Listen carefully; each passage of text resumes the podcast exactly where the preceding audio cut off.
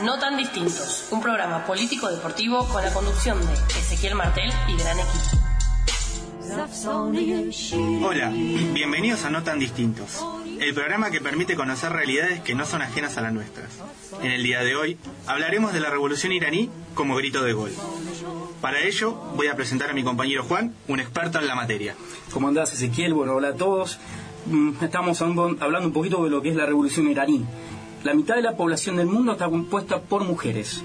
Sin embargo, estas no obtienen los mismos beneficios ante iguales oportunidades educativas y laborales. ¿Cómo es la situación de las mujeres de la República Islámica de Irán? Eso es algo que nos debemos preguntar. Durante la época del Shah, respecto a la idea de traer la cultura occidental a, la- Irán, ellos se, se centraron más en el aspecto sexual de la mujer que en su incentivación de asumir posiciones administrativas. Eso cambió, obviamente, luego de la revolución iraní. A pesar de estas libertades con las que cuentan en un territorio, millones de personas, igual mujeres en Irán, hoy están estudiando y están trabajando. Pero las libertades siempre se ven coaccionadas y restringidas por el poder ira- iraní de turno. Es así que empieza esto que veníamos hablando hoy. Estamos hablando de qué pasó en ese partido, en ese gran partido de fútbol en donde mujeres no pudieron entrar al, al estadio. Los iraníes tienen prohibido el acceso y las iraníes tienen prohibido el acceso a los partidos de fútbol desde octubre del 81. Dos años después de la revolución islámica, Saar Kodashari, conocida como la chica azul, fue detenida y acusada de cometer abiertamente un acto pecaminoso. La chica azul se inmoló frente a los tribunales de Teherán luego de saber que podría ser condenada a seis meses de cárcel. El 9 de septiembre murió en el hospital con el 90% de su cuerpo quemado. Amnesty International y Human Rights Watch pidieron a la FIFA que ponga fin a la prohibición y permita la presencia de mujeres en los estadios. La idea de Ezequiel es que la muerte de Sagar Kodashari cambie un poco la historia.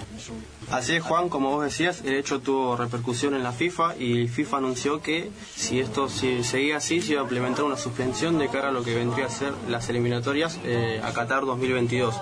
Si bien eh, el hecho trajo repercusión, la goleada histórica que se dio entre la selección de eh, Camboya e Irán 14 a 0 no fue el hecho histórico, sino que pudieron ingresar aproximadamente 3.500 mujeres estuvieron custodiadas por la policía y la Federación de Irán pero esto lo que trajo no fue eso, sino que muchísimas personas se quedaron afuera, lo cual acá en el país de Argentina nosotros vemos como algo, algo normal, algo pasional. Esto fue lo que llevó a, a llamar a la atención de lo que fue. Recordemos que la última vez, como vos has dicho, habías dicho, en el 1981 fue eh, la última vez que las mujeres pudieron ingresar al estadio de fútbol.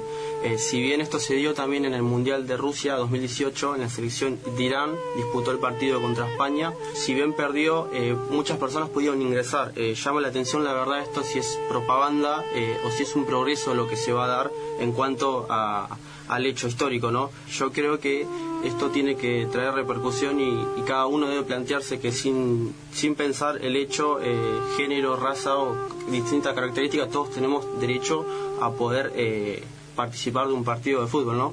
Bueno, para contextualizar un poco lo que habló Juan, voy a hablar de las mujeres en Oriente Medio, porque en algunos países de Oriente Medio y Norte de África, la desigualdad y la discriminación de género son un tema muy importante en el deporte. Las mujeres tienen un acceso muy restringido, se les prohíbe practicar cualquier actividad física. Sin embargo, hasta hace muy poco, las mujeres musulmanas pudieron entrar a los estadios, lo que significó un gran avance en el mundo del deporte. Sin embargo, algunos países como Sudán o Arabia Saudita tienen muy restringido lo que sería el rol de la mujer en el deporte. Por ejemplo, no permiten que entren a los estadios, sin embargo, las mujeres pudieron, eh, hace, hasta hace muy poco pudieron entrar, o sea, tienen que seguir la cultura de determinado país. Eh, por ejemplo, tienen que entrar con uniformes deportivos adecuados a la cultura machista predominante para que puedan jugar ante un público íntegramente formado por mujeres. No tan distintos. El primer Juego Olímpico en sí fue en Tokio en 1964 don- con una lega- delegación de 62 deportistas que incluían cuatro mujeres. Nada, el hito histórico se dio allá por el 2016, en Río 2016, donde se plantearon dos, dos hitos. La, la luchadora de taekwondo persa Kimia Alizade se alzó con la medalla de bronce en la categoría de 67 kilos. Fue la primera medalla de bronce para Irán en un Juego Olímpico. Y la, segunda gran historia fue para Sara Nemati, que fue la primera arquera eh, en clasificarse a dos Juegos Olímpicos del 2006. Para los Juegos Olímpicos tradicionales y los Juegos Paralímpicos. ¿Por qué se dio esto? Bueno, si bien participó en, en los tradicionales, tuvo un accidente muy grave, muy heavy, en el que eh, quedó paralizada de la cadera hacia abajo y oficialmente la, eh, le han dicho que podía jugar para los Juegos Paralímpicos. Eh, si bien no ganó medalla, sí tuvo ambas participaciones y, por ejemplo, también en los Juegos tradicionales fue la abanderada. La gran, el granito para esto fue lo que hizo la luchadora Alizade. Muy bien, entonces, teniendo en cuenta estas cuestiones, ¿por qué no somos tan distintos a Irán?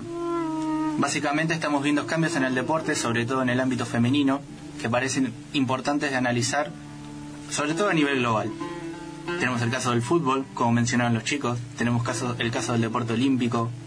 Eso nos, implica, eh, nos invita a reflexionar justamente por qué se están dando estos cambios, qué es lo que está llevando a las mujeres a tomar un lugar de, de posicionamiento fuerte en la sociedad y cómo esto va a continuar en los, en los años que vienen. Sobre todo teniendo en cuenta la relación de la política y de la cultura, que a priori a nosotros nos parece que, que no es, digamos, tan no está tan relacionada, pero que sin embargo vemos que sí. Y no podemos estar ajenos justamente a estos cambios. Muchas gracias por escucharnos. Los esperamos en el próximo podcast.